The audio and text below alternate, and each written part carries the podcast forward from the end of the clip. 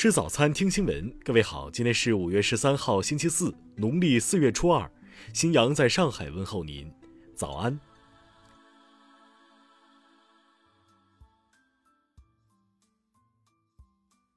首先来关注头条消息。五月九号，中科院院士、中国疾病预防控制中心主任高福接受采访时表示，目前中国新冠病毒疫苗接种累计超三亿剂次，预计到明年。中国新冠疫苗接种可以达到国际普遍认为的实现全民免疫的标准，即将有九到十亿人接种新冠疫苗。高福表示，自去年武汉解封及病毒清零后，中国疫情整体防控得当，未再现大规模流行。实践表明，疫苗能为疫情防控发挥有效作用，这离不开广大医务工作者、疾控人员和社区一线工作人员的支持和努力。高福说：“回顾过去一年多与病毒抗争的经历，我们相信人类已经看到曙光，将引领世界各国携手走出阴霾，推动生产活动、社会交往、国际交流等重回正轨。”听新闻早餐知天下大事。国台办昨天表示，吴钊燮一再狂妄进行台独挑衅，恶意诋毁大陆，煽动两岸对立，严重危害台海和平稳定。严重损害两岸同胞共同利益，对这类台独顽固分子，我们将采取一切必要措施予以严惩，依法终身追责。最高人民检察院昨天发布了五件工伤认定和工伤保险类行政检查监督典型案例，要求各级检察机关切实加强劳动者权益保护，维护法治化的营商环境。国家卫健委、人社部、财政部近日发文指出。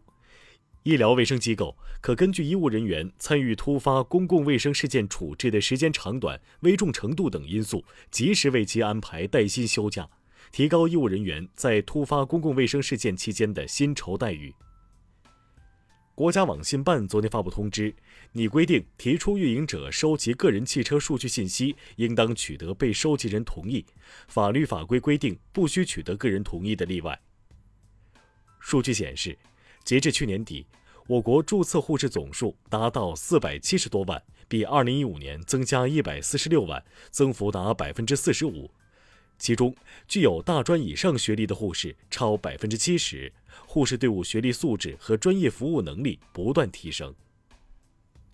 国家知识产权局近日发文，同意建设中国长春知识产权保护中心。据悉。该中心主要面向新一代信息技术和现代化农业产业领域，开展知识产权快速协同保护工作。昨天上午，湖北、安徽、江西、湖南、重庆五省市签署了长江十年禁渔联合执法合作协议，今后各方将加强长江流域跨界水域禁捕执法监管，形成打击破坏渔业资源违法犯罪的合力。中国老龄协会发布报告显示，目前我国六十岁及以上老年人中，老年痴呆患者约有一千五百零七万，预计二零三零年将达两千二百二十万，二零五零年将达两千八百九十八万。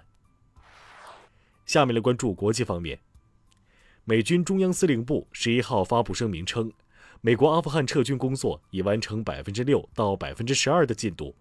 此外，美军已从阿富汗撤出约一百零四架次由波音 C 幺七运输机运输的物资，并移交销毁一千八百多件设备。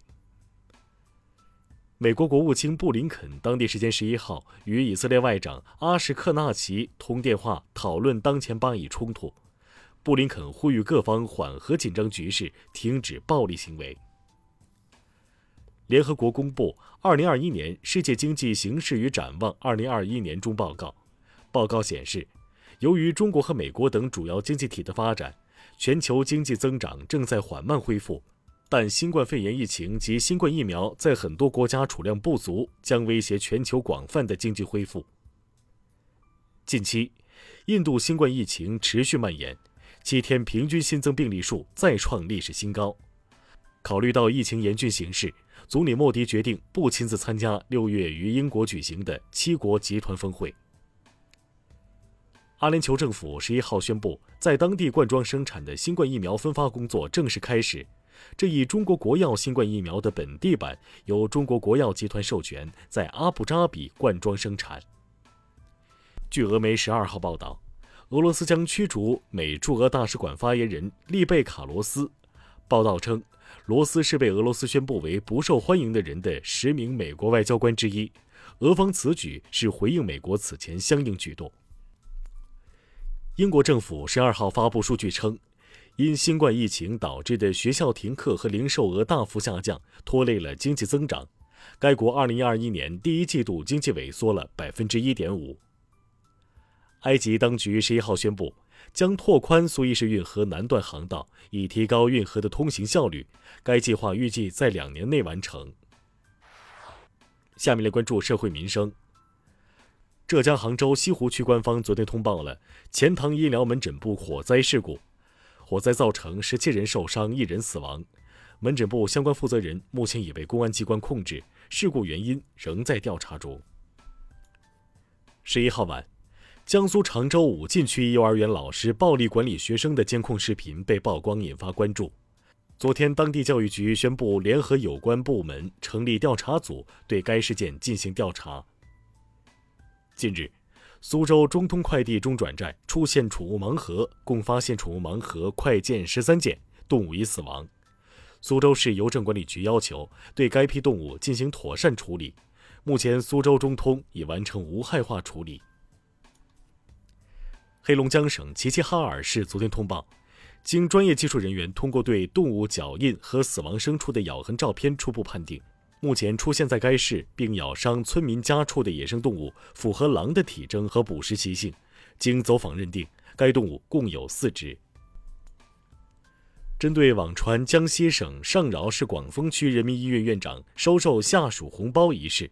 广丰区官方十二号发布通报称，涉事院长已被停职，下一步将根据调查结果依规依纪作出处理。下面来关注文化体育。昨晚，第十四届全运会男篮 U 二十二资格赛三个小组的比赛全部结束，辽宁、山东、浙江、北京、广东、湖北六队获得直通陕西全运会决赛阶段的门票，东道主陕西提前晋级。欧足联官方十二号宣布，将就欧洲超级联赛事件开启对皇家马德里、巴塞罗那、尤文图斯的纪律调查。第二十四届曹禺剧本奖新闻发布会昨天在南京举行，王宝社创作的话剧《三湾那一夜》等五部作品获奖。美国国家航空航天局四月底公布哈勃望远镜拍摄到的项链星云最新影像。星云由一个明亮圆环组成，上面点缀着密集明亮的气体结，就像项链上的钻石。以上就是今天新闻早餐的全部内容。如果您觉得节目不错，请点击再看按钮。咱们明天不见不散。